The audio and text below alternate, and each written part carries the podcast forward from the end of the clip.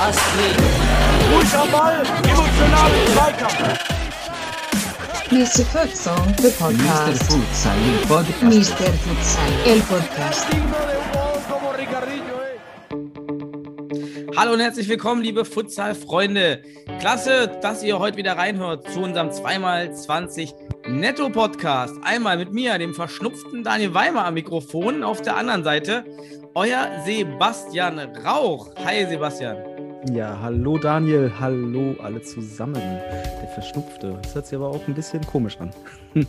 Ach so, ja, ich meine nicht äh, der Verschnupfte wie beim, wie beim Eurovision Song Contest, der, der Verschnupfte. Ja, Äh, genau. Gut, der dann natürlich nicht war. Ähm, ich ich meine wirklich äh, nicht Corona-Erkältung. Ja, also von daher äh, ein bisschen veränderte Stimme. Ja, wir Ja, machen heute mal unser- Samstag, 5. Juni. Ja, Ähm, Entschuldigung, Entschuldigung, wegen, wegen verschnupft. Ähm, du hast ja hier, äh, bevor wir hier losge loslegen, äh, online machst du natürlich einen Schnelltest, ne? achso, Unseren digitalen Schnelltest. der, der negativ. Wir können weitermachen. Ich kann bestätigen, er hat, er hat einen 24 Stunden äh, tauglichen Schnelltest hier vorgelegt. Ja, also ich wollte nur sagen, heute noch ein bisschen später dran. Heute ist schon Samstag, 5. Juni, also eigentlich heute zur, zur Podcast-Zeit, am selben Tag, ähm, weil, ja, wir hatten eigentlich ja heute auf die tollen News aus dem Westen gewartet. Mhm. Ähm, eigentlich sollte heute ja eine große Verkündung stattfinden, nämlich was passiert im Westen. Ähm, aber verschieben wir das Thema mal gleich nach hinten. Ich glaube, das ist auch ein sehr ausführliches Thema. Mhm. Ähm, vielleicht können wir auch gleich mehr dazu machen. Ähm, lass mal mit anderen News beginnen. Was, was hat sich getan, bevor wir wieder auf, die, auf den Westen kommen, den wir jetzt so oft schon in unseren Artikeln und auch im Podcast jetzt hier aufgegriffen haben? Was gab es denn sonst für News? Was, was waren für dich die so besonderen News der letzten drei Oh. Wochen? Ähm, international gesehen auf jeden Fall, dass die Futsal-WM jetzt ausgelost ist. Ähm, die Gruppen mit den Favoriten auf jeden Fall. Ähm, Finde ich sehr interessant, die Gruppenkonstellation. Ich kann ja mal kurz so ein bisschen Überblick geben, ne? wenn, wenn möglich. Ich gucke mal gerade, ich suche mir gerade die Gruppen hier nochmal raus. Da habe ich sie. Da ist in der Gruppe A Litauen, Venezuela, Kasachstan und Costa Rica. Ich denke, da ist Kasachstan Gruppenfavorit. Äh, du kannst natürlich deinen Senf dazugeben, ne, wenn du eine andere Meinung bist. Ähm, Gruppe Immer. B, Gruppe B, Usbekistan, Guatemala, Russland und Ägypten. Da denke ich mal, Russland Mhm. wird relativ stark sein. Äh, Gruppe Mhm. C, Thailand mit äh, Pulpis, José María Passos Mendes. Äh, ich ich, ich nenne ihn, weil es einer meiner Lieblingstrainer ist. Äh, Portugal, Marokko und Salomon-Inseln. Auch geil, dass Ah, da freuen wir uns auf die Salomon, ne? Ja, richtig geil, richtig geil. Ähm, Portugal wahrscheinlich Favorit. Ähm, dann Gruppe D, Panama, Tschechien, Vietnam und Brasilien. Ja, na gut, Favorit auch relativ klar mit Brasilien, aber Tschechien sicherlich auch, will sicherlich auch hier durchkommen. Ähm, ja, Gruppe E, Angola, Japan, Paraguay, Spanien. Spanien Mhm. ist wahrscheinlich stärkstes europäisches Team, hier in der Gruppe ganz klar auch Favorit. Und Gruppe F mit dem Weltmeister Argentinien, USA, Serbien und Iran. Ich finde, das ist eine Oh. sehr attraktive Gruppe. Also Argentinien einmal als Weltmeister, aber Serbien auch als so ein kleiner, also in der Gruppe vielleicht als kleiner Geheimfavorit, weil den Iran schätze ich auch als Geheimfavorit auf den Titel ein. Also die letzten Weltmeisterschaften mit dem Iran hat, hat, haben immer gebockt. Ähm, sehr interessantes, dynamisches Spiel im- beim Iran. Also schaue ich mir gerne an und äh, ich glaube, Gruppe F wird für mich erstmal die interessanteste Gruppe. Ja, also da bin ich ganz bei dir. Das, da, da ist wirklich jetzt außer dem ersten Platz vielleicht, der recht sicher ist, wirklich alles offen. Ähm, die USA interessiert mich auch besonders, da dort doch einiges passiert ist im Bereich Futsal. Ähm, äh, auch Keith Tozer, der vielleicht, wer ja auch immer den, den Podcast verfolgt, hat, erzählt ja auch oder gibt viele Informationen über den amerikanischen Futsal raus. Also da passiert einiges, auch an Ligen. Ähm, und da, das finde ich ganz spannend. Wie hat sich die USA entwickelt? Äh, allein die Qualifikation war ja schon ein Erfolg für die USA, ähm, die jetzt im Futsal nicht so, nicht so stark waren immer. Und ähm, das wird eine tolle Gruppe auf jeden Fall. Natürlich das Duell auch rein politisch Iran gegen USA.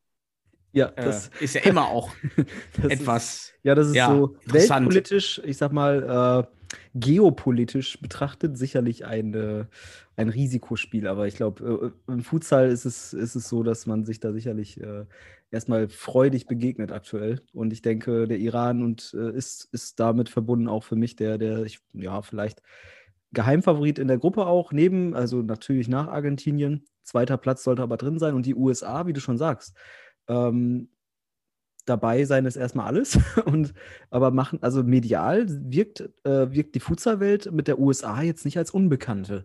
Also man sieht hier und da ähm, Youth Futsal, auch die LNFS, die jetzt damit reingeht in den in US Youth äh, Futsal.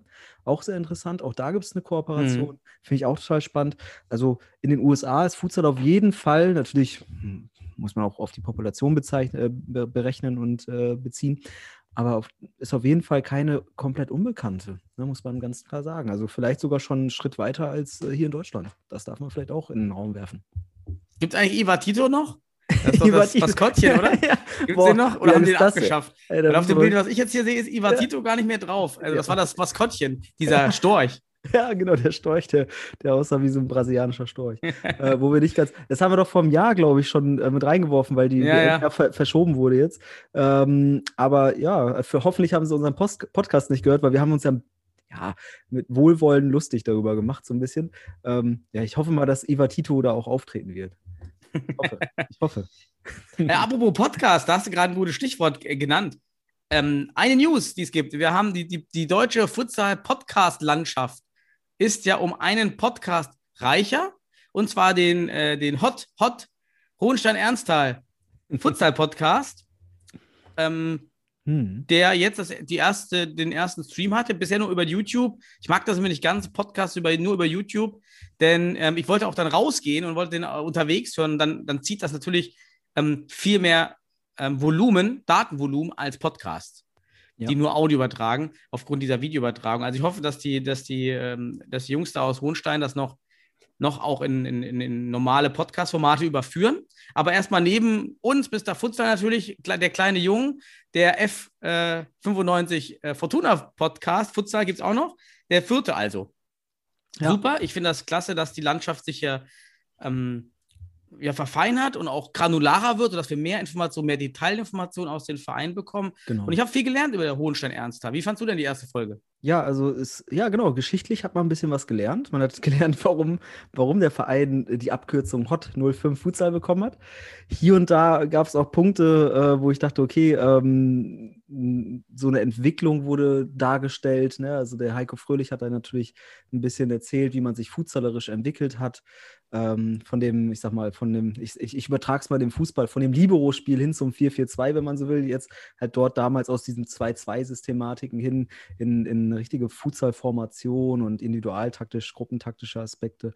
Natürlich auch mit dem Zuwachs der äh, osteuropäischen Spieler, die dann dazu kamen. Ich glaube 2016, 17 war das vor allem. Ähm, ja, aber ich finde es erstmal richtig geil, weil ich finde, diese Futsal-Landschaft braucht eigentlich mehr Vereins-Podcasts auch. Also mehr Vereine, die sich medial noch besser präsentieren. Und das ist ja schon mal ein erster Schritt. Und äh, aus meiner Sicht, für jeden deutschen Futsal-Interessierten ist es der deutsche Meister mit seinem Podcast und vor allem für jeden Hohenstein-Ernsthal-Fan ein Muss, dieser Podcast. Also auf jeden Fall. Also erstmal äh, richtig cool. Also ich freue mich richtig darüber, dass die das Hohenstein jetzt zum Podcast hat. Ähm, und äh, dass die ja dann auch jetzt so, so offen erstmal die Vereinsgeschichte natürlich sich auch da ein bisschen vermarkten, aber das, da, genau das ist es ja. Deswegen freut mich das. Vereine können sich vermarkten und das ist der wichtige Schritt und ein Podcast äh, kann auf jeden Fall helfen dabei. Ja, absolut. Gerade da wir im, im Osten jetzt auch immer wenige Informationen haben, äh, aufgrund auch, dass es weniger Clubs gibt und damit auch weniger Verzweigungen gibt, außer Berlin, ähm, freue ich mich auch da mehr Einblicke zu erhalten. Also top, fand ich gute News. Und ja. hast du noch, hast du noch weitere News? Ja, also für mich zum Beispiel äh, eine interessante News, aber ich glaube, das war auch schon äh, vor unserem letzten Podcast bekannt, aber jetzt auch äh, immer mehr dingfest. Äh, der Frauen-Futsal-Stützpunkt in Münster, der jetzt öffnet, auch als, ich hoffe mal, Vorbereitung und Gründung der Frauenfutsal-Nationalmannschaft. Also die Münsteraner als, ich sag mal, als Pioniere vor allem, ich, ich würde es mal ein bisschen überspitzt oder zugespitzt sagen, als Elite-Pioniere, weil die sind ja immer dann, früher war es die Studentennationalmannschaft, äh, die bei den Herren aufgezogen wurde. Ähm, jetzt gehen sie in diese Richtung und ähm, ja, ist auf jeden Fall ein wichtiger Wink auch an, an die Verbände, dass da sowas entsteht. Es äh, entsteht, glaube ich, auch in, in Kooperation mit dem FLVW. Ähm, mit dem Westfälischen Verband. Ja, aber richtig cool. Freut mich auf jeden Fall, dass sie da äh, die nächsten Steps machen. In Münster scheint man, ich sag mal, groß zu denken. Ne? Also Georg von Köln Mhm. etc. in der Vergangenheit. Also wirklich durch die Pionierebene auch immer auch wagen es auch, solche Schritte zu gehen. Und von daher, ja, die Elite-Pioniere aus Münster haben da einen weiteren wichtigen Schritt vielleicht für den deutschen Futsal jetzt, ja, wie soll man sagen, gewagt oder auch initiiert. Und das finde ich ist eine wichtige News. Äh, total. Besonders auch wieder mit Blick auf Mixed Leagues, ähm, die ja nun auch doch bei, auch bei den Fußballern aufploppen in verschiedenen Landesverbänden und auch auf oberer Ebene. In Niedersachsen war es ja auch Thema, eben Frauen und Männer zusammenspielen zu lassen. Und ob das eben auch für den Futsal interessant sein wird. Die Renate Lingor plant ja auch eine, eine Frauen-Futsal-Nationalmannschaft und dann mit dem Stützpunkt in Münster zusammen in Kombination und vielleicht noch ein, zwei weiteren Frauenstützpunkten wäre das natürlich eine klasse Entwicklung plus dann vielleicht in den Verbänden, also nicht alle, wo es keinen regelmäßigen Frauenspielbetrieb auf Landesebene gibt, gibt es ja nicht, es gibt ja nur eine Regionalliga im Westen. Und da kann man dann über die Mixed League ja erstmal anfangen, Frauen ranzuführen an den Futsalsport. Spannend. Also es ist eine gute Entwicklung, äh, ganz toll. Brauchen wir jeden, der, der sich für Futsal interessiert. Ja. Ja. Hast du noch was? Ich überlege. Ähm, ansonsten postet es in die Kommentare und so weiter äh, da draußen, wenn ihr noch News habt. Ähm, nee, ansonsten glaube ich, war es, waren das jetzt erstmal die drei, vier, fünf äh, News, die so aktuell wichtig sind. Äh, Ist doch Christian. Christian hat doch Interview gegeben. Christian Wölfeschneider. ah, ja, genau, bei, der, Futsal bei Focus. Futsal Focus. Ähm, ziemlich interessante Story, ähm, dass da an den, ähm, jetzt weiß ich, habe den Namen vergessen, McGettigan, ähm, der, der Futsal Focus Inhaber oder Plattformgründer, ähm, da das erste deutsche Interview müsste es eventuell sein, vielleicht auch noch Hm. länger her, dass es mal was gab. Aber super, dass da Deutschland auf dieser Plattform ist Ja. und der, der Fokus auch gelegt wird auf Deutschland. Ja. Auch klasse hat der Christian, glaube ich, ganz gut gemacht. Aber Ja, und Christian war ja zuvor auch mit Trinidad und Tobago im, im Podcast. Äh, Mhm. Und ich glaube, darüber sind die auf ihn aufmerksam geworden. Ich glaube, das war so der, das, das Netzwerk, das dann entwickelt wurde. Richtig cool. Christian ist da ja auch ein ganz äh, ausführlicher Typ. Auch das Interview auf jeden Fall sehr ausführlich, sehr interessant, auch sehr differenziert, was mir auch sehr gefällt. Ähm, ja, für, für alle, die den deutschen Futsal noch gar nicht so kennen, können ja auch da mal reinschauen, können sie halt auf Englisch lesen. Ähm, sind gute Fragen auch gewesen, um so einen kleinen Überblick zu kriegen Mhm. aber auch eine realistische Einschätzung. Und das, äh, ich glaube, das gibt Christian in dem Interview ganz gut. bei englischer Futsal fällt mir gerade noch eine News ein. Wir haben ja so ein bisschen darauf gewartet, bis es zu einer kleinen Explosion zwischen dem englischen Fußballverband und der LNFS England kommt. Hm. Ähm, für alle, die jetzt den Podcast vor drei, vier Wochen nicht gehört haben, als wir da auch schon in den News darauf hingewiesen haben und das diskutiert haben, dass es also zwei Ligen jetzt gibt, zwei Futsal-Ligen. Einmal eine Futsal-Liga organisiert durch die FA und eine Futsal-Liga übernommen durch die LNFS England. Das war eigentlich die kleinere Liga in England, aber wird jetzt größer.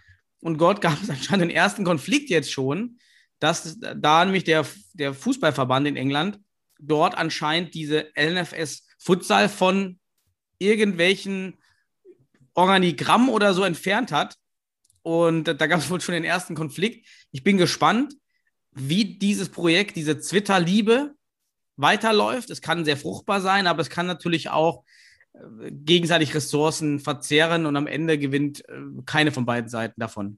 Ja, also es ist, es, es ist ja auch ein gewagter Angriff der LNFS auf den FA. Ne? Also der NFA, der vor, mh, vor nicht geraumer, äh, geraumer Zeit den Futsal mehr oder weniger fallen lassen hat, äh, auch mit der äh, Abschaffung der Nationalmannschaft.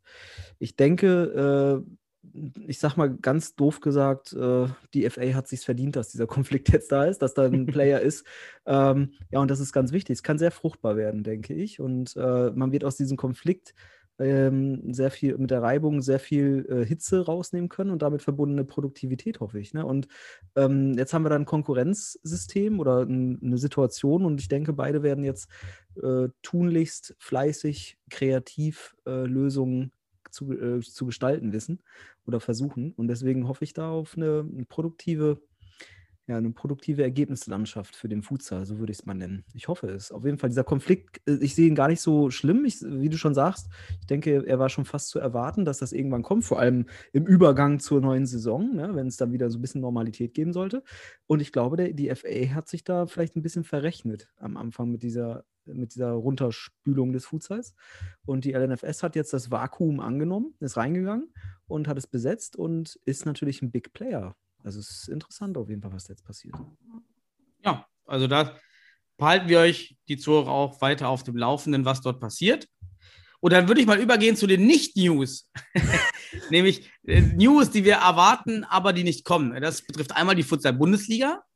Ja. Nämlich, welche Vereine bekommen die Lizenz? Ähm, da rumort es hinter den Kulissen, dass demnächst, vielleicht schon nächste Woche, die ersten Lizenzbescheide rausgehen. Mhm. Ganz spannend, äh, wer erhält eine Lizenz direkt. Es gibt aber wohl bei allen Vereinen wohl irgendwie Probleme, oder was heißt Probleme? Man muss ja diese Hallenverträge ähm, eben auch dann unterzeichnet bekommen. Das scheint jetzt nicht für jeden so trivial zu sein, was völlig verständlich ist. Ansonsten ähm, ist eben die Möglichkeit, Lizenz mit Auflagen zu erhalten oder eben gar keine Lizenz zu erhalten. Ähm, 21 sind im Rennen, unabhängig von der sportlichen Qualifikation. Ja. Und bei sportlichen Qualifikationen sind wir bei den weiteren Nicht-News nämlich was ist denn nun eigentlich im Westen los bezüglich der Quotientenregel Ja, Nein?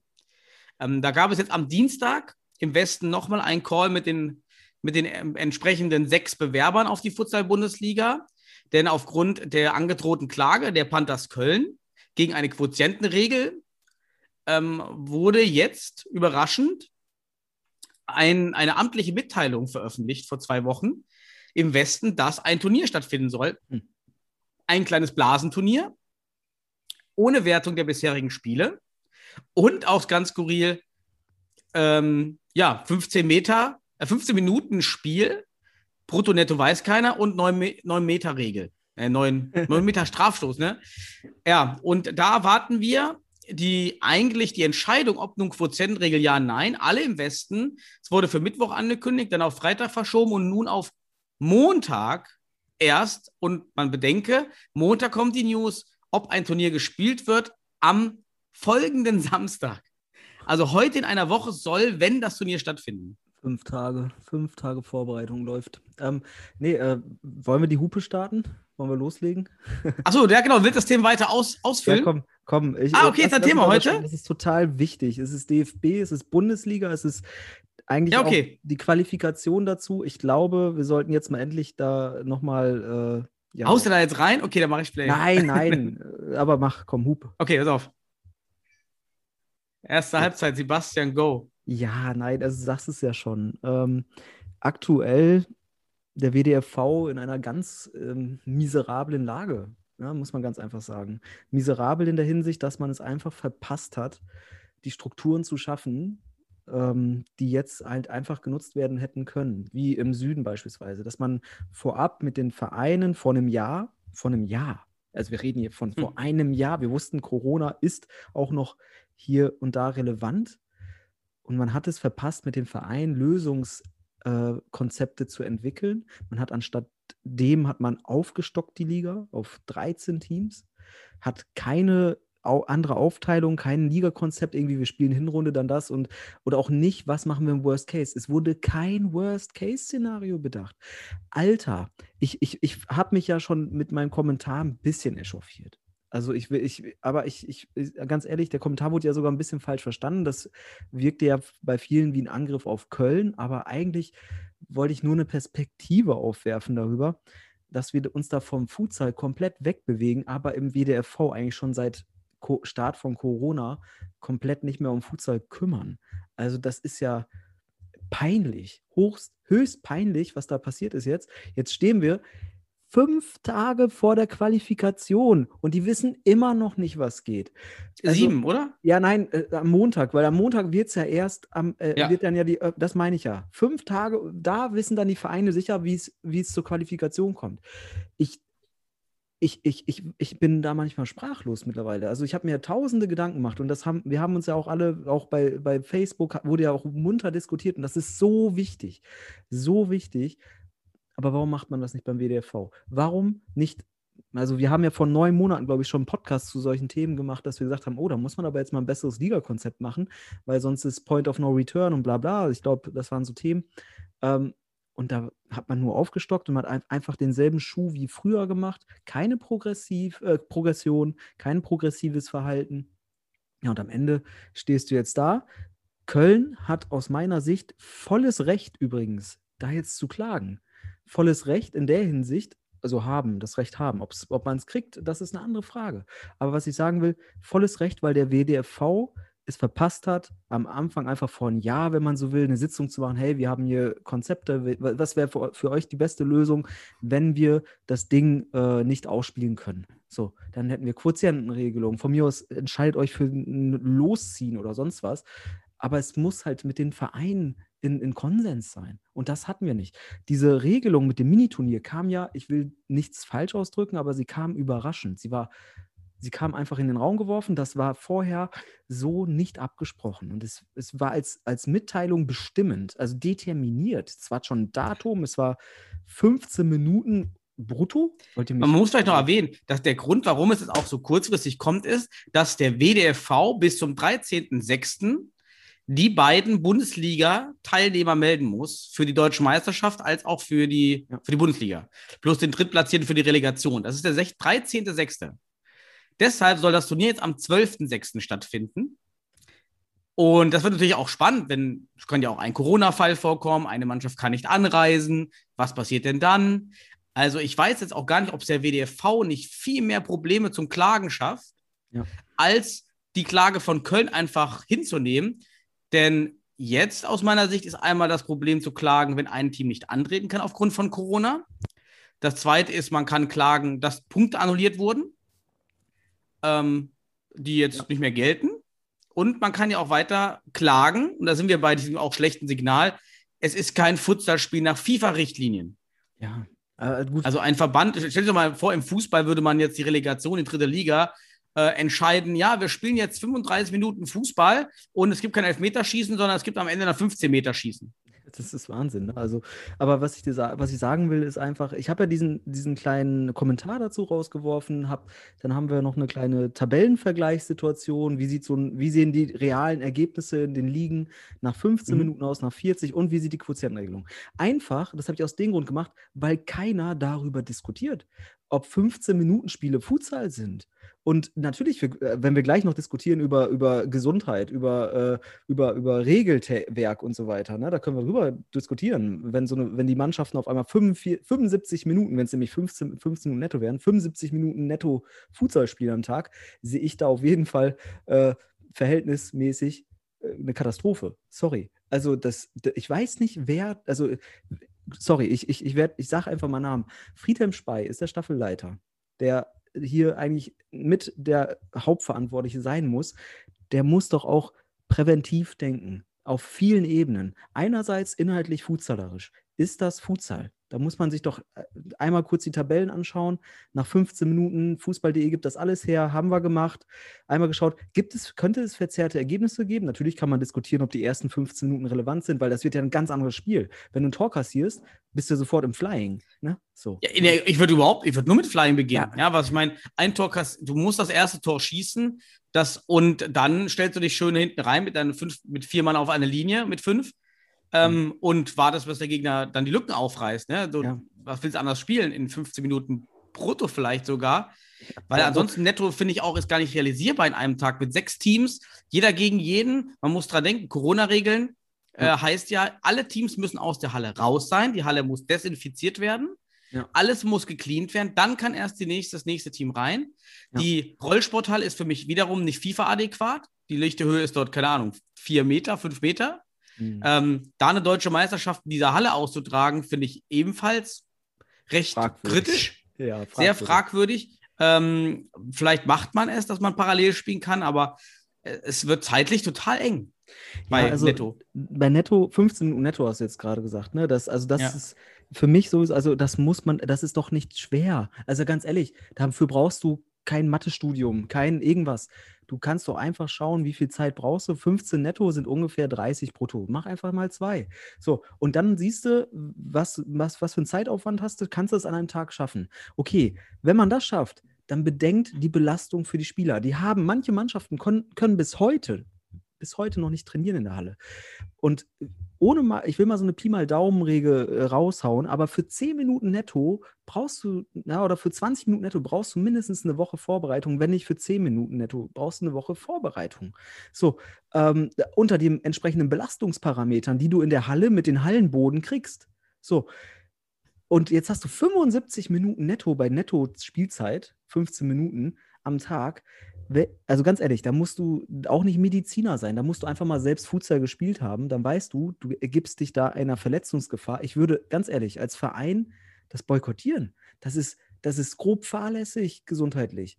Weil du bist in einer. Ja, grob fahrlässig passt nämlich, genau. Ich würde ja. mir auch denken, die, die Haftung ist ein Riesenproblem. Wenn das Turnier stattfindet, ist, ist, die Haftung ein Riesenproblem. Unabhängig ja. von Corona ist das ein, da wird der Körper unter, unter Stress also die Wahrscheinlichkeit, und das, da brauchst, da kannst du dir auch natürlich Studien zu, zu Verletzungen anschauen, was Zeit da ausmacht. Was Zeit da ausmacht. Mhm. Belastungsparameter, äh, Punkt Zeit ist, belast, ist verletzungsfördernd. Mehr, je mehr du unter Höchstleistung, also je mehr Zeit du unter Höchstleistung bist, desto wahrscheinlicher wird eine schwere Verletzung. Okay, das ja, und vor allem, du gehst ja fünf, fünfmal wieder runter vom Leistungsniveau, abkühlen ja, und wieder hoch. Fünfmal an einem Tag ähm, mit, mit so einer Intensität. Das, sind, das ist Verwaltungsscheiß. Das ist einfach nur, ich schreibe 15 Minuten hin und denke überhaupt nicht drüber nach. so, dann steht aber nicht mal netto drin. Jetzt stellen wir uns vor, wir spielen 15 Minuten brutto. Ich habe mir das mal angeschaut. Die Topspiele im Westen zwischen Düsseldorf und Köln, zwischen Köln und Sennestadt. Ich habe ja das ganze Videomaterial noch aus meiner Trainerzeit. Dann schaue ich mir das an und, und guck mal, bei 15 Minuten brutto, wo sind wir eigentlich auf der Uhr? Wir sind bei im Schnitt sechs Minuten. Das heißt, die Vereine freisen dahin für sechs Minuten Direktpartien. Da denke ich mir, das ist doch lächerlich vom Regelwerk. Sechs Minuten netto. Das ist, das ist, also, sorry, wer, da kann, da kann man, das ist doch, das ist auch wieder fahrlässig, inhaltlich. Und das ist der einzige Punkt, in, wo ich dann auch am Ende des Tages Köln als, als äh, die natürlich daraus sich auch äh, sicherlich, wenn man die Tabellen anschaut, aber das ist bestimmt nicht bewusst, aber sie haben die Erfahrung gemacht, dass sie in kurzer Spielzeit besser dastehen als nach 40 Minuten. Das ist vielleicht unbewusst. Aber das Problem ist, warum ich unethisch gesagt habe, weil das die Folgenethik ist. Die Folgen, die aus, zum Beispiel aus einer Klage, entstehen jetzt zu kurzfristig. Daraus entsteht nämlich sowas, dass wir entweder ein Turnier haben, wo wir eine erhöhte Verletzungsgefahr haben, für alle, nicht nur für Köln, die müssen sich das auch selbst fragen. Aber der Verband ist am Ende der Verantwortliche. Ich will Köln hier nicht anschwärzen. Ich will nur sagen, mit so einer Klage sind Folgen, das kann auch dann zu Verzögerungen führen der ganzen Bundesliga etc. Das ist alles, äh, wenn das aus Eigennutz entsteht, dann, sorry, dann bin ich da einfach kritisch gegenüber, will aber Köln nicht das Recht absprechen zu, zu klagen, weil das dürfen sie. Aber weil der dann ist halt die Argumentation von Köln, die immer kam, wir machen das für den Futsalsport, weil wir eine faire sportliche Lösung haben wollen. Das ist für mich viel weiter entrückt von einer Quotientenregel. Ja, weil die Quotientenregel, das waren faire Spiele, also erstmal, das waren Futsalspiele. Zweimal mhm. 20 netto. Äh, die Spieler waren alle voll fit. Das heißt, die Spiele, die gespielt wurden, waren alle unter Futsalbedingungen und mhm. jetzt sowas dann durchzupeitschen und äh, das geht für mich nicht mehr in, im Einklang mit der Annahme, dass es für den Futsalsport besser ist, hier irgendein sportliches Ergebnis zu erzielen. Dann, dann können auch alle den Filzball rausholen, die Bande hinstellen, so wie du ja auch da in einem Kommentar geschrieben hast, ähm, und, und spielen halt irgendwas random, ne? mal irgendeine random Sportart. Und, und das wäre genauso großer sportlicher Wert wie das.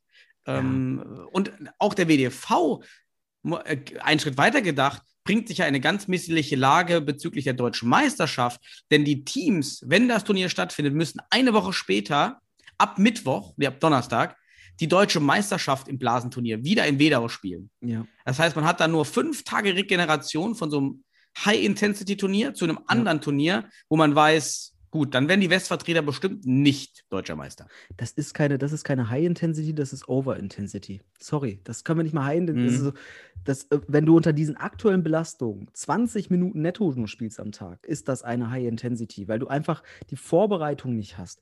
Wenn du 40 gehst, dann bist du schon wirklich, da wird es Verletzungen geben wahrscheinlich. Aber wir reden davon 75 Minuten netto das ist, sorry, das, das, mu- das muss ich einfach ganz, ganz scharf kritisieren. Das geht nicht anders. Und da, ich sage ja auch, auch die Quotientenregelung, natürlich, ich muss das, da muss ich ein bisschen nochmal hinzufügen, Daniel, weil die Quotientenregelung isoliert ist genauso Schrott eigentlich wie, wie so ein Blasenturnier. Das muss man einfach sagen mit 15 Minuten. Das will ich aber in der Hinsicht isoliert nur so sagen.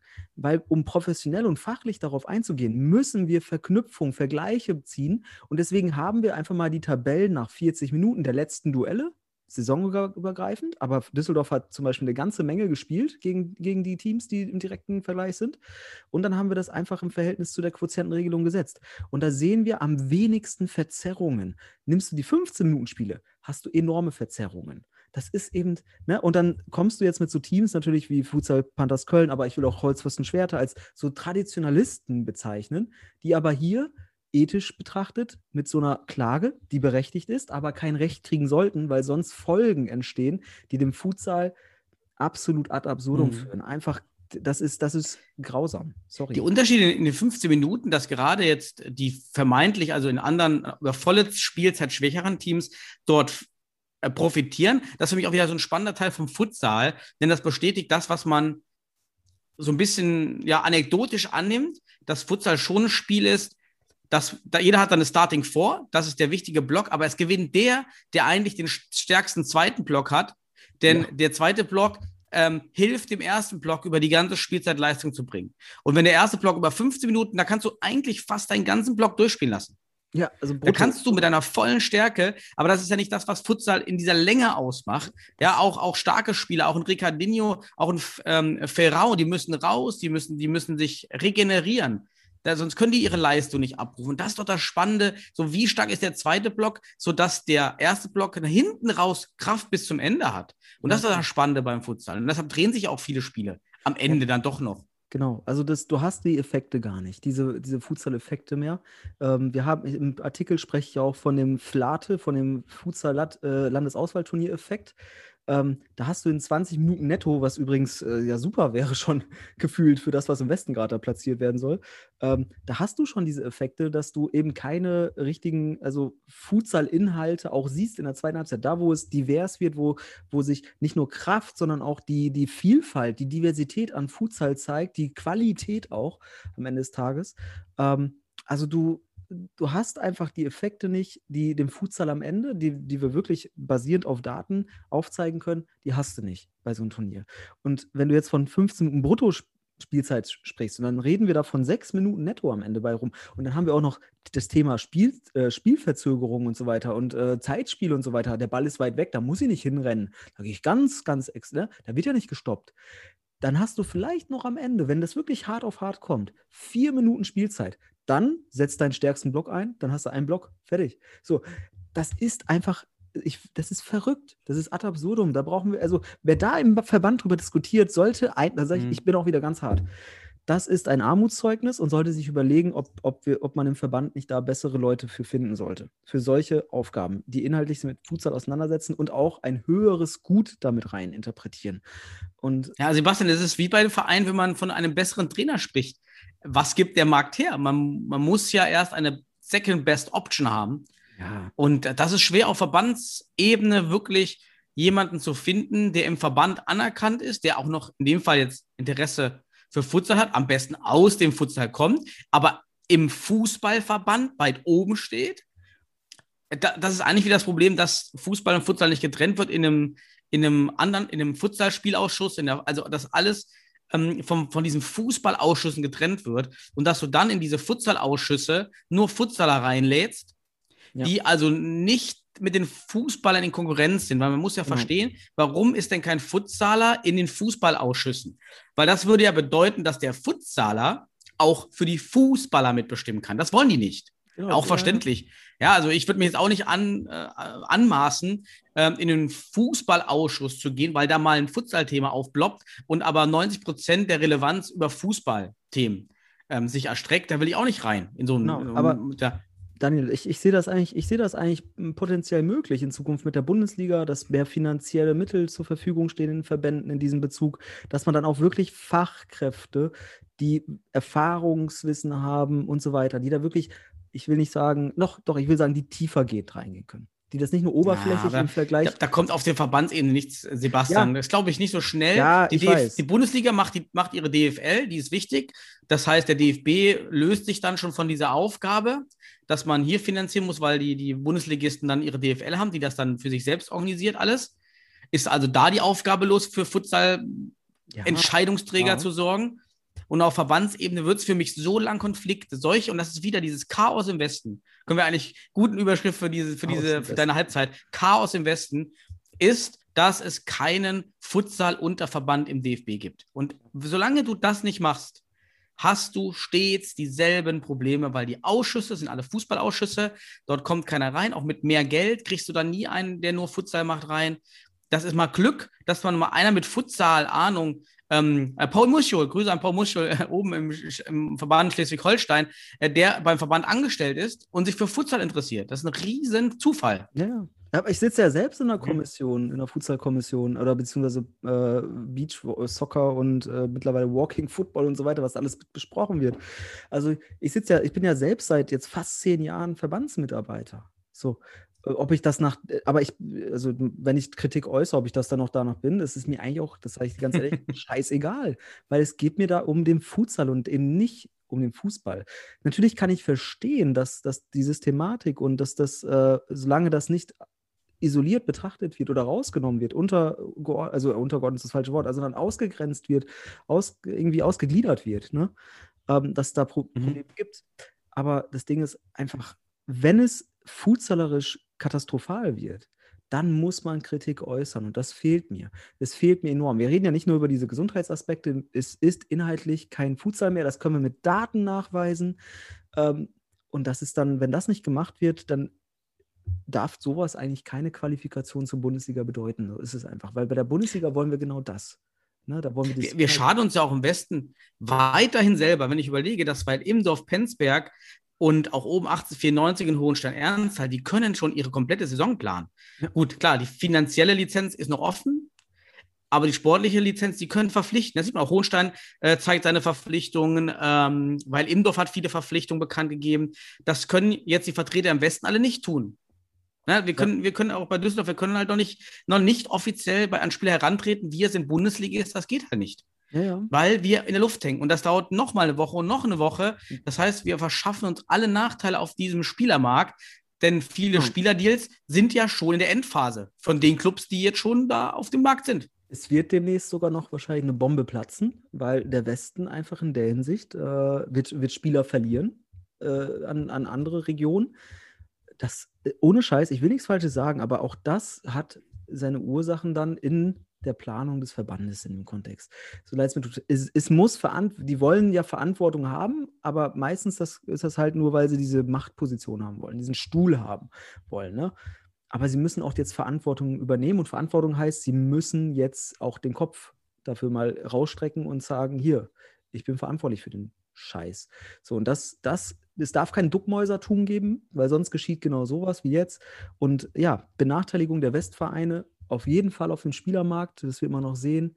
Ähm, du hast gerade Weilimdorf angesprochen, die werden bestimmt noch einen Spielerwechsel präsentieren demnächst. Ähm, und da wird der Westen von benachteiligt werden. So, um jetzt mal so ein bisschen aus dem, aus dem Nähkästchen Geheimnisse. Jetzt hast du noch zwei Minuten Zeit. Ja. Was wünschst du denn? Was wünschst du dir jetzt, was noch passiert, Ey. dass man das Desaster irgendwie jetzt abwendet? Ich kann dir ehrlich sagen, was ist überhaupt möglich? Es gab auch bei, bei, bei in den Kommentaren bei Facebook gab es echt interessante Lösungsvorschläge. Ne, ich, äh, so von wegen, guckt man so die Daten anschauen, da muss man halt nach diesen Daten mal reagieren. Die einen wollten Turniere oder Spiele über 40 Minuten. Aber hey, das hast du am Anfang schon gesagt, zum 13. muss da benannt werden. Du hast nur noch ein Wochenende Zeit. Das wird nichts mehr. Also aus meiner Sicht wäre das kleinste Übel, ich glaube, das wäre es jetzt, ähm, die Quotientenregelung, weil sie einfach datenspezifisch das hergeben würde oder am nächsten daran ist, was es an sportlicher Fähig Leistungsfähigkeit gibt. Und so ein Turnierchen, wenn das wirklich kommen sollte, ist eine wahnsinnig, also wenn man die Daten betrachtet, aus meiner Sicht eine ungerechte Chancenungleichheit. Das ist wirklich so. Das ist jetzt ein bisschen Wortspiel, weil no, sonst spricht man ja mal von ungerechte Chancengleichheit. Könnte man auch sagen, weil alle haben ja die gleichen Chancen in so einem Turnier.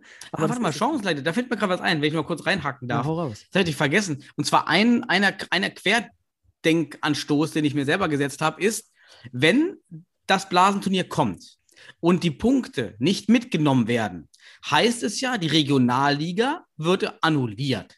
So, wenn das Blasenturnier für die Qualifikation für die Bundesliga gilt, ist es damit automatisch die Regionalligasaison 2021, denn in der Futsalordnung steht, dass nur die Sieger der Regionalliga 2021 in die Bundesliga aufsteigen dürfen. Ja. Man macht das Turnier also zur Regionalligasaison und daraus entsteht für mich die Notwendigkeit, alle Vereine der Regionalliga einzuladen zu dem Turnier. Alle. Ja. Das heißt, auch ein PCF Mülheim, eine Black Panthers Bielefeld könnten eigentlich dann klagen, also noch mehr Klagepotenzial, zu sagen, Moment, ihr habt ein Turnier gespielt, wir sind nicht dabei. Moment, das ist doch die Regionalligasaison, weil die andere wurde annulliert. Ihr macht eine neue für die Qualifikation. Wo sind wir denn bitte? Ja, aber das für die Qualifikation zur deutschen Meisterschaft, das ist nämlich der Punkt. Ähm, für die Bundesliga gibt es ja die Bewerbung. Da sind halt die sechs Vereine, die jetzt da im, im, im also äh, Sennestadt, Düsseldorf, Köln, Wuppertal, äh, Schwerte und Minden. Das sind die sechs. Ja, du kannst ja rück, rückwirkend klagen, auch gegen die Lizenz, dass du nicht dran teilnehmen konntest, weil du damals dachtest, das wäre die Regionalligasaison, die wurde gecancelt, also klagst du dich auch wieder in die Lizenz rein. Ja, aber ich sag mal, die, juristisch finde ich aus deiner Sicht äh, betrachtet, erstmal, was, was da möglich wäre, dass sich jeder Verein eigentlich für die deutsche Meisterschaft qualifizieren sollte. Und deswegen wäre so eine ausgegrenzte Modifizierung da tatsächlich eigentlich müsste für jeden Verein zugänglich sein, weil es auch Deutsche Meisterschaftsqualifikation. Dann kannst du natürlich sagen, am ja. Ende ja die besten der Bewerber sind dann auch direkt für die Bundesliga qualifiziert. Also wenn du Dritter wirst als Bewerber äh, und die anderen beiden äh, gehen dann in die Deutsche Meisterschaft, aber der Dritte geht dann in die, äh, ist Erster der Bewerber. Du hast recht, das öffnet ja Tür, Türen und Toren, aber auch das ist der Grund. Allzeit. Sorry, aber ich glaube, das ist auch ein Grund, dass, dass das so kompliziert und so chaotisch ist. Dass es, ne? Ursachen dafür haben wir jetzt ewig besprochen. Lösungen, Probleme ewig besprochen. Aber das ist, glaube ich, der Grund dafür, dass sie das nicht geschissen kriegen bis zum, Wochen, bis zum, jetzt, bis zum jetzigen Wochenende, auf Montag verlegen. Plus, DFB hat sicherlich auch noch so ein paar, paar Wünsche jetzt gerade so, ne, die damit einfließen. Ähm, ja, und aus meiner Sicht, wenn dürfte es jetzt eigentlich nur noch Quotientenregelung geben. Dürfte, dürfte. Und es wäre das kleinste Übel. Isoliert betrachtet, betrachtet auch Schwachsinn, aber durch die Vergleiche, die wir haben, durch die Daten, die wir haben, noch eine kleinst üble, üble. Ja, du kannst nur das kleinste Übel nehmen, was rechtlich am standhaftsten ist. Ja. Und die Quotientenregelung, ich sag's, das hatte ich in dem anderen Podcast schon gesagt, ist die einzigste Regel von allen, die im, im, im Einklang steht mit der Futsalordnung, weil es ist das sportliche Ergebnis der Regionalliga-Saison 2021 und das ist Voraussetzung nach der Futsalordnung. Und das ist die einzigste Möglichkeit, die eigentlich unter all diesen Möglichkeiten Stand hat. Alles andere wär, wär, wäre nicht im Einklang damit. Ja, äh, vor allem hast du Präzedenzfälle aus den anderen Regionalverbänden. Auch das hat eine juristische Bedeutung. Ähm, ja, aber sorry, ich weiß gar nicht, wie ich das beurteilen soll am Ende des Tages. Vor allem die, die Verbandsarbeit in der Hinsicht, weil es noch nie so schlecht war. Leider. Noch nie so unreflektiert. Ähm, noch nie so schlecht geplant. Und das Wort schlecht ist ganz gut, aber ich glaube, ein, wie du schon sagst, Chaos und chaotisch, das ist es, glaube ich. Das Chaos im Westen. So, und die Pioniere des Westens haben, sind mittlerweile so ein bisschen dekadent auf Verbandsebene, muss man sagen. Ja, gut. Das ja, da hast ja, äh, hast ja gut losgelegt. Ist ein spannendes Thema. Ich bin auch wirklich ja brennend. Ja, ja, ich brenne dafür das Ergebnis. Ähm, Hoffen wir auf das Beste. Ja, Mo am Montag, genau. Ja, okay, ja, dann, ich habe ein anderes Thema auf der Agenda. Ich mache mal hier, ich muss erstmal meine, meine Nummer. Eine, klar, logischerweise habe ich ein anderes Thema auf der Agenda. Wer weiß. Was aber. Willst du nochmal äh, über das Ja, hallo. Was aber in Verbindung mit der Bundesliga steht. So, los geht's. Was in die Zukunft des Futsalsports erblickt und eben auch aufgrund meiner meiner ja, beruflichen Fokussierung als, Sportökonom ähm, da immer mal wieder aufploppt, mit dem ich mich auch viel beschäftigt habe. Und das ist zwar die Rechtsform der Vereine beziehungsweise der Clubs. Und denn ich finde, die, die Futsal-Clubs gehen in ein sehr hohes Risiko, finanziell gesehen. Das betrifft einmal die ähm, Problematik äh, Finanzierung, also grundsätzliche Finanzierung. Dann ähm, Unsicherheit über Einnahmen, weil niemand hat jemals eine Futsal-Bundesliga gespielt. Wir wissen also gar nicht, was passieren wird. Wir können gar nicht, eigentlich kannst du nicht schätzen. Das ist alles random. Ja, Zuschauer weiß keiner, Sponsoreinnahmen kann keiner schätzen. Das ist alles wirklich eine, eine Blackbox, die da kommt. Wir haben Corona, nochmal ein weiteres Problem. Und auch die Probleme die mit dieser Hallensituation. Das ist eben was anderes. Kein Verein hat eine Halle. In den Fußballligen, ähm, in, in diesen Bereichen, wo auch viel Gelder bezahlt werden oder auch im Handball und, und Basketball, dort gehören den Verein entweder die Sportanlagen oder sind jahrelang Mieter. Also niemand würde vielleicht den THW Kiel, ich glaube sogar der THW Kiel hat eine eigene Halle. Irgendeiner von den mhm. Handballern hat eine eigene Halle, ich weiß gar nicht mehr. Aber so ein, so ein Handballverein, so einen großen Handballverein, aus der Halle werfen. Das kann im Futsal passieren, da es eben bei den Städten eben noch als mindere Liga gilt. Das heißt, es ist eigentlich ein riesiges finanzielles Risiko, was alle Vereine eingehen, dass es im schlimmsten Fall zur Zahlungsunfähigkeit kommt oder Überschuldung. Ja, das sind ja diese Insolvenzrisiken, die kommen. Mhm. So, also was passiert denn dann? Ja, im schlimmsten Fall muss der komplette Gesamtverein haften. Mhm. Und es gibt halt fast alle Vereine, bis auf den Futsalclub Stuttgart, die nur ein reiner Futsalverein sind in der Bundesliga, sind alle in Basisvereine eingegliedert. Äh, MCH Futsal Club, glaube ich, ist auch ein eigener. Ah, ist ein eigener, okay, mhm. richtig. Ist keine Abteilung. Also wir haben MCH und wir haben Futsal Club Stuttgart, die im Falle einer Insolvenz aufgelöst werden und fertig. Ist nicht schön, aber so. Aber bei allen anderen Vereinen kommt es dann zur Haftung durch den Hauptverein. Das Risiko wird also abüberlegt äh, auf den Hauptverein. Und das möchte man ja eigentlich verhindern. Und das verhindert man in anderen Profiligen in Deutschland, nämlich mit der Ausgliederung. Mhm. Ja, weiß nicht, ob, inwieweit du da, da drinne bist. Schätz mal, ich habe mal die, die Zahlen rausgesucht der ersten Eishockey-Bundesliga äh, Basketball. Äh, erst Eishockey-Bundesliga. Eishockey-Bundesliga Basketball. ja, auch nicht schlecht. Äh, also, erste Bundesliga Eishockey, Handball, Basketball, Volleyball Frauen, Volleyball Männer, als auch zweite und dritte Handballliga. Was würdest du denken, wie viel, äh, was sind die Prozente der Ausgliederung? Wie viel der Vereine sind ausgegliedert? Prozentual in eine Kapitalgesellschaft. Wünschenswert oder real? Real, ja. Wie viel sind oh, da real ausgegliedert? Gott, sind sie kompetent oder sind sie nicht kompetent? Oh Gott, also ich würde schon, also äh, ich würde schon sagen, die Mehrheit. Ähm, rund 70, 80 Prozent. Boah, das, das, wenn ich jetzt den Mittelwert ausrechnen müsste, wär, kommst du fast hin, glaube ich. Ja? Ähm, ja, ja. Also, Erzähl. erste Eishockey-Bundesliga 100% Kapitalgesellschaft. Mhm. Erste Handball-Bundesliga 100% Kapitalgesellschaft. Mhm. erste Basketball-Bundesliga nur ein Club als Verein, der Rest 94% Kapitalgesellschaft. Mhm. Dann kommt die zweite Handball-Bundesliga, auch weiter mit 79% Kapitalgesellschaften. Dann kommt die Volleyball-Frauen-Bundesliga mit 72 Prozent Kapitalgesellschaften. Mhm. Dann Volleyball-Herren mit 45 Prozent. Und selbst in der dritten Handballliga, die dann zum DHB, also eben auch nicht von dem Ligaverband, sondern vom Handballverband, mhm. organisiert wird, weiterhin 35 Prozent. Aber das ist ja logisch. In Kapitalgesellschaft. Das ist ja, es ist logisch, weil deswegen komme ich auf diese Zahl. Die Profi-Ebene, die Ausgliederung in der Profi-Ebene macht schon Sinn aus den Gründen, die du jetzt schon genannt hast. Gleichzeitig macht es aber, wenn je breitensportlicher es wird, macht es auch Sinn als Verein, wegen Spendentum etc. Ne? Also mal eben kurz 9.999 Euro Spende kriegen, ohne sie wirklich irgendwo verarzten zu müssen und ersichtlich zu machen, hat auch einen gewissen Wert. Problem ist halt tatsächlich die Haftungsfrage in einem Profiklub, wo es um viel mehr Geld geht als zum Beispiel in der dritten Liga, ähm, wo du auch tatsächlich ehrenamtlich auch Spieler wahrscheinlich nicht voll bezahlst. Ähm, also es macht Sinn auf jeden Fall wegen der Haftungsfrage und je weiter runter es geht, also auch hier an alle ähm, Regionalligisten in Zukunft und alle, die weiter drunten spielen, breitensportlich, also in der Hinsicht noch nicht bezahlt.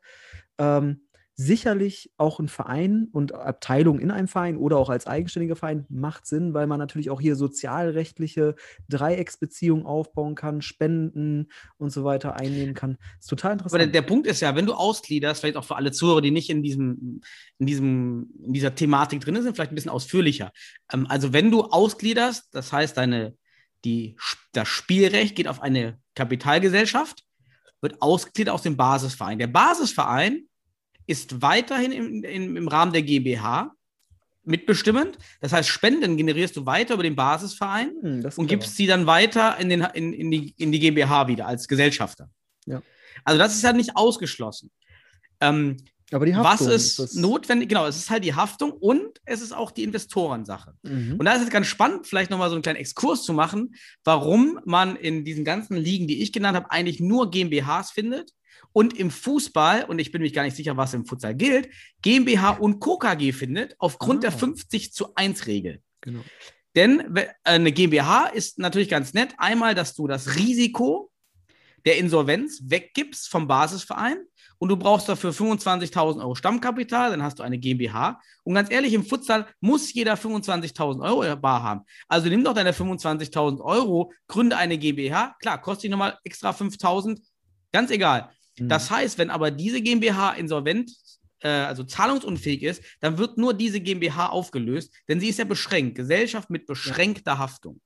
Bei einem Basisverein ist, sind alle Abteilungen platt, plus der Präsident, der persönlich haftet. Das muss man ja immer im Kopf haben. Ja? Der, der Ja. Präsident ist, der haftet in einem Verein mit seinem Privatvermögen. Und wir sind ja. halt im Futsal, finde ich, schon in einer Range, ja, von 100 bis 600.000 Euro so geschätzt, was Vereine aktuell da einlegen, Mhm. wo ich denke, das lohnt sich, dass am Ende nicht alles krachen geht, Ja. ähm, wenn es das Schiff untergeht. Und jetzt zu der GmbH und Co. KG. Wenn du eine GmbH hast, dann bist du abgesichert, Haftung ist geklärt. Dann kannst du in anderen Sportarten gibt es ja 50 zu 1 nicht. Also Investoren können eigentlich 100% Anteile an dieser GmbH übernehmen leiten und, und, und können da als Investor auftreten. Im Fußball geht das nicht. Ja, der Basisverein muss ja 50 plus eine Stimme, also die Ja. Mehrheit behalten. der Stimmrechte haben. Also baut man so ein Konstrukt, zunächst eine Management GmbH, der Verein ist 100% Anteilshaber. Der, diese GmbH ist wiederum der Vollhafter der GmbH und Co. KG.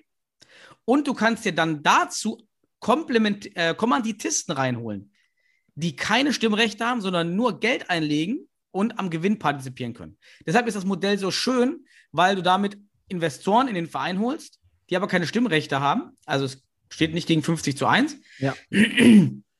Und das macht das Modell so attraktiv. Und ich weiß gar nicht, ob im Futsal 50 zu 1 gilt, in der Futsalordnung. Ich muss gleich mal gucken, das wollte ich noch machen. Ich wollte gucken, was in der Futsalordnung 50 zu 1 steht. Äh, muss ich mal parallel hier Das nebenbei kannst du mal machen. machen, während ich jetzt gleich ausführe dazu. Ja, also ich habe nur mal den Exkurs gemacht. Deshalb gibt es GmbH und GmbH und Co. KG.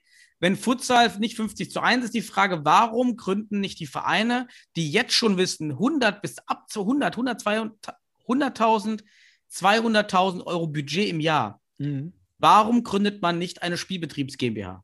Aber so, das- jetzt bist du. Ja, es, ist, macht, es macht in der Hinsicht beide, beide äh, Perspektiven machen Sinn. Äh, ne, du führst das natürlich wunderbar aus, argumentativ auch in dem Bereich. Auf der anderen Seite musst du dir vorstellen, du hast im Futsal ganz viele, auch mit sowas, äh, noch gar nicht äh, professionell auseinandergesetzte Personen, wenn man so will, auch in Leitungs- und Führungspositionen in den Vereinen.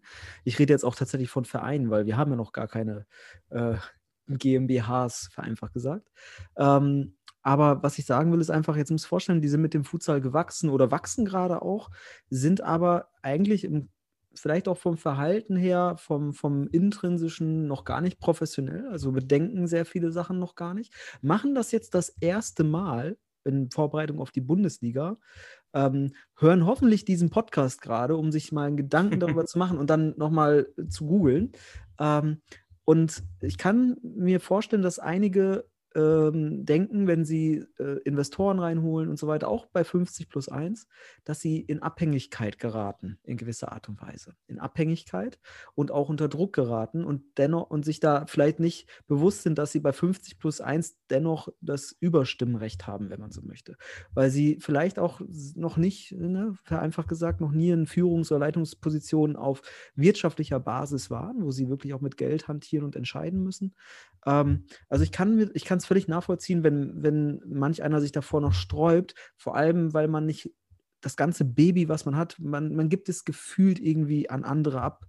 Aber, aber der Aspekt der Haftung, und deswegen kann ich hier noch ein bisschen was dazu erzählen, in der Hinsicht, wie das aktuell in der Futsallandschaft aussieht, weil ich habe Informationen, dass äh, ja, ich glaube, stichhaltige Informationen, dass drei Vereine der Bewerbenden, also die wahrscheinlich auch dabei sind, sich jetzt auch diesen, also mh, auch Futsal-Vereine sich da lang in, in, diese Richtung bewegen, dass sie rausgehen hm. aus, aus der EV.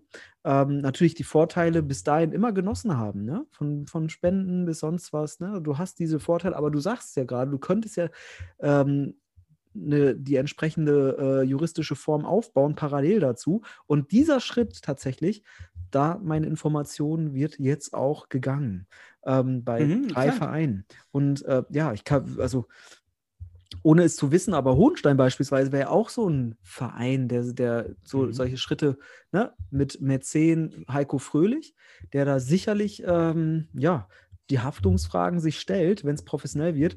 Aber wie gesagt, auch von anderen drei Vereinen weiß ich, dass man genau diese, diese Ebene eingehen möchte, weil es eben reine Haftungsfragen sind äh, und auch natürlich Kapitalfragen am Ende, das Ganze am Laufen zu halten. Da ist es total wichtig, auch sich über die juristische Form zu ja, Gedanken zu machen. Andererseits, wie gesagt, auch völlig verständlich, dass man äh, diesen Schritt nicht wagt, weil ja, sind ja auch viele Romantiker noch in der Futsal-Welt, aber ich will jetzt nicht, doch kommt zugespitzt auch so ein paar Antikapitalisten, sicherlich. Ähm, und das als kapitalistische Übernahme sehen, das ist es aber überhaupt nicht. Es ist ja am Ende des Tages immer noch ein, am Ende des Tages immer noch ein, ein Sport in der Hinsicht. Wir sind noch nicht Bayern München, äh, wobei die auch sau sehr sauber sind. Das ist auch das völlig falsche Bild. Das ist gut, dass du es ansprichst. Ja, ja. Selbst beim ersten FC Kaiserslautern bei Schalke ist ja diese Ausgliederung, das steht ja irgendwie im Konflikt mit dieser Kultur. Ja. Weil man dann sagt, wir sind jetzt, wenn wir das ausgliedern, dann sind wir so kapitalistisch. Das ist überhaupt nicht der Fall, sondern es hilft ja der Kultur, es hilft dem Erhalt des Clubs. Ja, weil man kann sich ja nicht die Augen verschließen davor, dass der Sport in vielen Bereichen viel wirtschaftskräftiger ist als vor 30, 40 Jahren. Ja. Und das muss einfach abgesichert sein. Und ähm, diese Insolvenz in dem Basisverein ist halt Katastrophe, weil dort fließt alles ein, alle Abteilungen. Ja, ja das ist wirklich dann Katastrophe für alle ähm, Nebenabteilungen, zum Beispiel vielleicht beim, bei Mainz, bei Christian. Das ist vielleicht ein Problem. Ja, das ist ein, das ist ein großer Basisverein, aber natürlich nicht so groß kapitalträchtig, wie, wie jetzt vielleicht, wenn man einen großen Bundesligisten im Hintergrund stehen hat. Ja. ja und das kann dann ganz schnell nämlich sein, oh, wir müssen hier 100.000 Euro, warum auch immer, irgendwie äh, auffangen. Ähm, oh, ja, können wir nicht ähm, ja. können nicht zahlen, so und dann muss, müssen die anderen zahlen. Ähm, das ist hart. Das ist wirklich dann, dann, dann schwierig zu sagen. Äh, Gerade Abstieg ist ja auch ein Thema. Abstieg. Ja. Also, wenn man in der Bundesliga bleibt, dann passt das mit den Sponsoren und mit, dem Ein mit den Zuschauern. Aber wenn dann so ein Futsalverein absteigt in eine wahrscheinlich sehr unbedeutende Re Regionalliga, dann ist das wie im Fußball von der, von der dritten Liga in die Regionalliga. Das ist ein Riesenschock. Finanziell. Ja, aber du hast, du sprichst noch einen Punkt an, der mir da aufkommt, ist halt mhm. halt die Finanzstruktur dieser verschiedenen Formen. Ähm, du sagst, du hast am Anfang ja auch erwähnt, die Zuschauer sind total, du kannst aktuell noch gar nicht planen in der Hinsicht. Ist aber für einen Verein eine total wichtige Einnahmequelle, weil es halt auch bestimmte äh, Regularien gibt, die da auch nicht andere Sachen nicht ermöglichen. Wenn du aber den Schritt wagst, hast du nochmal da auch eine gewisse Erweiterung. Gleichzeitig, aber das ist sowieso, das sollte man echt festhalten und auch das dritte Mal sagen, Haftungsaspekt, total wichtig. Mit so hohen Summen, mit so hohen Summen gehst mhm. du halt als Verein, als EV, ähm, ja, gehst du ganz anders um weil, wie du schon sagst, eine Person am Ende, juristische Person äh, des Vereins, juristische Vertretung, dafür haftet. Und das ist, ich finde, das ist, das ist ja auch das, das Gegengewicht zu dem, was eigentlich sozial dadurch ermöglicht werden soll, dass du halt damit mhm. keinen Scheiß baust. Ja, deswegen gibt es ja so, also mehr oder weniger, äh, kannst du mal bei den großen Wohlfahrtsverbänden wie Caritas und so weiter äh, schauen, was die an, an Milliarden Einnahmen haben, äh, Millionen, Entschuldigung, hunderte Millionen aber schon hier und da. Ähm, und wenn du dir vorstellst, dass dafür haftet einer am Ende des Tages, die sind aber auch schon total komplex ausgegliedert überall. Haben ganz viele Tochterebenen, mhm. aber am Ende des Tages ist es immer noch ein demokratischer Verein, wenn man so will, aber mit einer, einer, ja, ich sag mal so, mit, ein, mit Dunkelziffern, die wir gar nicht kennen. Das ist ein riesen Vorteil auf den ersten Blick. Wir wissen gar nicht, was genau für Einnahmen da sind immer, weil der EV, wie gesagt, bis 9.999 Euro. äh, Du, das- du siehst ja auch auf den Homepages, ich bin heute alle Homepages durch, ich habe alle, Ja. ich habe die das Impressum jedes einzelnen, jeder einzelnen Clubs da durchgesucht. Ähm, du siehst auf der Homepage auch den Unterschied gar nicht. Ist das eine Spielbetriebs GmbH? Ist Oh. das ein Verein? Ja, manche machen es ganz, also vielleicht vier oder fünf. Dort musstest du am Anfang auf der Webseite klicken, hier zum Bundesliga-Kader oder zur Bundesligamannschaft oder zum Verein. Da war die, die Wahl. Alle anderen haben es eigentlich als eine Seite gehabt und dann im Unterpunkt zu den anderen Sportarten zum Basisverein. Das war dann so ein Reiter oben. Hier geht es zum Basisverein. Also man bekommt das nach außen hin jetzt ähm, nicht immer mit. Ich habe gerade mal übrigens geschaut. Also in Ja. der DFL, im DFB steht in der Satzung, in der Stadt, in der Satzung steht, der Mutterverein ist an einer Gesellschaft mehrheitlich beteiligt, wenn er über 50 Prozent der Stimmanteile bezüglich äh, mindestens eines weiteren Stimmanteils hat. Und eine Kapitalgesellschaft kann nur eine Lizenz für die Lizenz liegen und damit die Mitgliedschaften der DFL erwerben, wenn ein Verein, mehr, ein Verein mehrheitlich an ihr beteiligt ist. Jetzt sehe ich eigentlich noch gar nicht daraus, ob die Futsal-Bundesliga Ja. hier betroffen ist als Lizenzliga. Ist die Futsal-Bundesliga eine Lizenzliga? Ist jetzt die Frage. Ähm, das ist ganz spannend. Das hat noch, noch gar keiner erklärt, ob die 50 zu 1 Regel für die Futsal-Bundesliga gilt. Ähm, wäre mal, wäre mal Ich- interessant dann zu klären, sobald es zur Ausgliederung kommt. Jetzt, äh, ich ich habe jetzt vor, vor zwei Wochen mit, mit einem Ökonomen tatsächlich auch darüber gesprochen, über solche Themen, weil er mich das gefragt hat.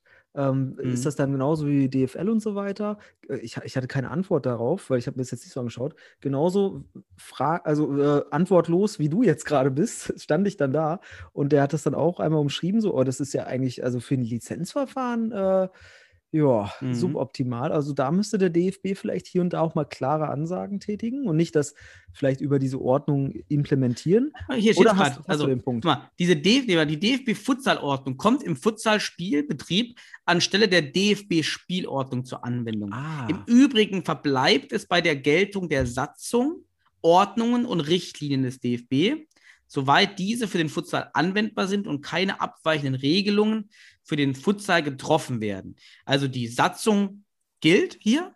mhm. Jetzt ist die Frage eben, ob das eine Lizenzliga ist. Ja, wir führen ein Lizenzverfahren ja durch. ja. Also ist es wahrscheinlich eine Lizenzliga und damit gilt hier 50 eigentlich auch plus 50 1. zu 1 für, für Futsal. Würde ich jetzt auch mal ableiten, ja. Ja, also da kann man, also so wie ich das jetzt verstehe, wenn du sagst, diese Ordnung betrifft das, ähm, so Mhm. steht es formuliert, 50 plus 1 für Futsal.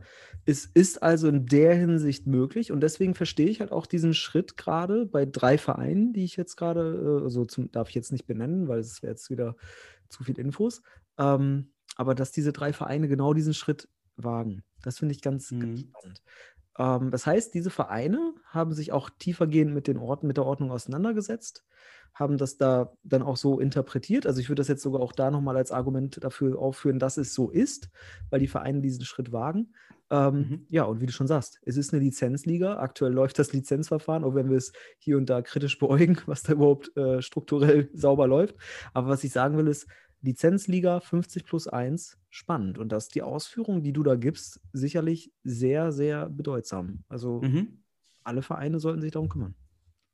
Ja, also ich finde, um das Thema abzuschließen, mal ein kleiner Exkurs, der, der aber wichtig wird, meine ich, für viele Clubs, denn gerade jetzt ist es, ist es möglich, eben den Club noch einfacher zu strukturieren als vielleicht in ein, zwei Jahren. Und ich weise nochmal darauf hin, dass gerade dieses erste Jahr ja das Problem ist, weil man nicht weiß, was kommt denn wirklich an Geldern hier rein, was das ist das Problem. Ja, also wenn ich eine Profiliga, auch im Fußball, in der Oberliga, Landesliga, dort sind die Budgets ja ähnlich Hm. zur Futsal-Bundesliga, also gerade Oberliga-Bereich. Dort gibt es nicht so viele Kapitalgesellschaften, was auch daran liegt, dass die Aus Auszahlungen und Einzahlungen recht konstant sind, Ja. beziehungsweise auf Erfahrungswerten beru beruhen und dann nur eine Abweichung haben. Aber hier hat niemand Informationen über irgendwas. Ja, und man muss natürlich, ob man, also von den Zahlen her könnte man sicherlich Oberliga mit Futsal-Bundesliga vergleichen. Gleichzeitig wissen wir aber auch im Amateurfußball, das läuft alles auch hier unter der Hand, vieles. Ähm, das ist natürlich nochmal ein Punkt, warum das vielleicht auch da als e.V. weitergeführt wird. Gleichzeitig haben wir aber noch nie eine derartige Krisensituation gehabt. Unsicherheiten auch bei Geldgebern. Ähm, deswegen äh, haben wir ja schon vor einem Jahr. Entschuldigung, das, Oh, ja. Entschuldigung. Schiedsrichter. Entschuldigung, Ja, ja, Schiedsrichter. dass du in meiner Ich wollt- Halbzeit hier weiterredest. Ich wollte noch, weiter. ich wollte noch zum Ab äh, Torschuss äh, an, ansetzen. Ähm, nee, was ich sagen will, ist, deswegen, wir haben ja schon letztes Jahr davon gesprochen, dass äh, der Amateurfußball auf jeden Fall ein paar Stufen runtergehen muss vom Geld. Und wenn es sauber laufen soll in einer Profiliga, dann hast du natürlich auch diese Schritte mit, mit den Lizenzverfahren etc., die jetzt dazu führen, diese Struktur aufzubauen. Du sagst schon gerade, ähm, vor allem jetzt in einer in der ersten Wackelsaison. Was ist eine Wackelsaison? Weil wir wissen auch noch nicht, was äh, im Laufe des Jahres, jetzt noch am Ende des Jahres, an wirtschaftlichen Einbußen äh, entstehen können, auch für die Vereine hier und da. Und das ist eine wichtige Absicherung am Ende des Tages, ähm, damit man da nicht als EV auf die Fresse fällt. Das ist, und wir wollen das ja nicht. Wir wollen ja die Bundesliga stabil, möglichst stabil haben. Also damit verbunden auch, dass sie funktioniert. Und wenn wir jetzt da einen EV haben, der dann jetzt natürlich gerade wunderbar plant, aber dann auf einmal ja, auf die Fresse fällt, das wäre natürlich schlecht für den deutschen Futsal und für die Bundesliga, weil wir haben diesen Schuss jetzt. Wir haben besondere Bedingungen, auch durchaus vereinfachte Bedingungen wegen der Situation, aber dann macht es bitte richtig und macht euch alle Gedanken darüber, ob das nicht ein wichtiger Schritt wäre, das Ganze anders zu machen als wie bisher mit den EV. Mhm. Ja. Haben wir das Thema, glaube ich, gut abgearbeitet. Einmal ökonomisch, aber auch super interessant. von der kulturellen Seite. Bin gespannt, was passiert. Und dann sind wir schon am Ende für heute. Krass. Und ich glaube, der nächste 2x20 Netto wird super ausführlich werden können. Denn dann wissen wir hoffentlich, wer ist im Westen endlich qualifiziert, wer ist in der Bundesliga eventuell, wer hat die Lizenz schon, wer hat die mit Auflagen. Und dann ist ja auch die deutsche Meisterschaft läuft dann gerade. Also Ja. wird spannend. Geil, geil. Ey, der Juni wird doch ein, wieder ein geiler Monat. Also sorry, also Ju- Juni, Juni haben wir sonst, sonst ja im Normalo-Jahr nie Futsal. Jetzt haben wir in, den, in diesen Sommerphasen, letztes Jahr im August. Ach, geil. Juni, Absolut. Dann wird der September auch noch heiß, richtig geil mit Weltmeisterschaften und Bundesliga-Start. Also Und dann noch Außengastronomie. Super. Läuft wieder. läuft wieder richtig. Ja, sehr cool. Ich wünsche dir ein schönes Wochenende, Sebastian. Ja, wünsche dir auch. Danke an alle Hörer. Ja, auch, auch von mir aus allen ein schönes Wochenende, schöne Woche. Kommt gut in die neue Woche. Wird interessant die Woche. Bis dann. Ciao.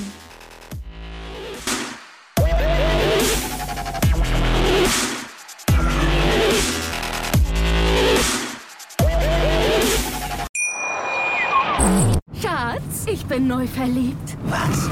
Da drüben. Das ist er. Aber das ist ein Auto. Ja, eben. Mit ihm habe ich alles richtig gemacht. Wunschauto einfach kaufen, verkaufen oder leasen. Bei Autoscout24. Alles richtig gemacht. Wie baut man eine harmonische Beziehung zu seinem Hund auf? Puh, gar nicht so leicht. Und deshalb frage ich nach, wie es anderen Hundeeltern gelingt, beziehungsweise wie die daran arbeiten.